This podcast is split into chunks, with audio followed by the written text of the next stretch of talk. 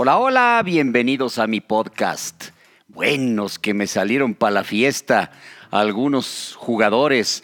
Me paro de pie porque son bravos entre los bravos. Y sobre todo, criticable, muy criticable que lo hagan más aún en época de pandemia. Y es obvio que tendrían eh, que venir los castigos de los diferentes clubes, algunos más precisos, otros no tanto, y los de no tanto, me refiero a los del Guadalajara.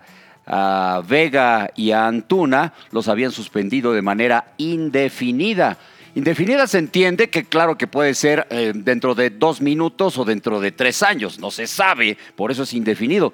Pero cuando te dicen indefinido, te imaginas que el periodo va a ser un poquito más largo y que no sea solamente de tres o cuatro días para que al final determine que el castigo fue solamente de un juego eh, por la petición de los jugadores y que regresan a la siguiente jornada nada más dejando la multa económica porque eh, podrían haberlo dicho desde un principio como en Pumas, en Pumas con el caso de Alan Mozo que dicen, ahí te va el partido de suspensión, la multa económica y quedó clara cuál era la sanción para el jugador universitario.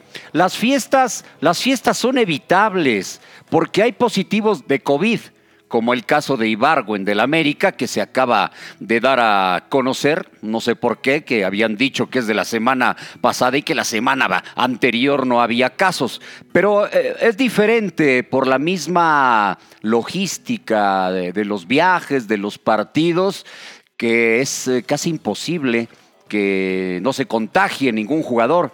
Pero en fiestas, por favor, hay algunos jugadores, varios, que viven en una burbuja y, que se ponen una camiseta y, se vuelven guapos y ya quieren andar por todos lados como famosos en las pachangas, bebiendo y, y luciéndose en las redes sociales.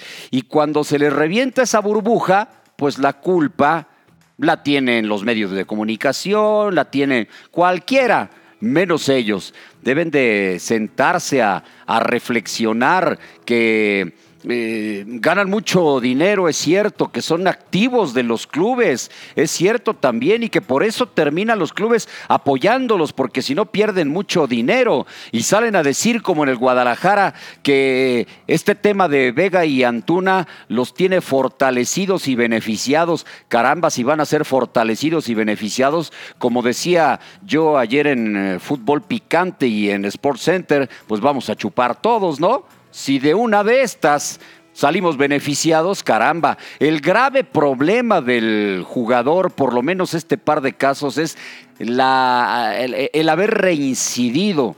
Porque de Alexis Vega y de Uriel Antuna no es la primera vez que, que sucede. De Alan Mozo nos han eh, llegado ya reportes del jugador de Pumas que también lleva varias. Bueno, regresó con exceso de peso después del parón por la pandemia y no lo ha podido recuperar.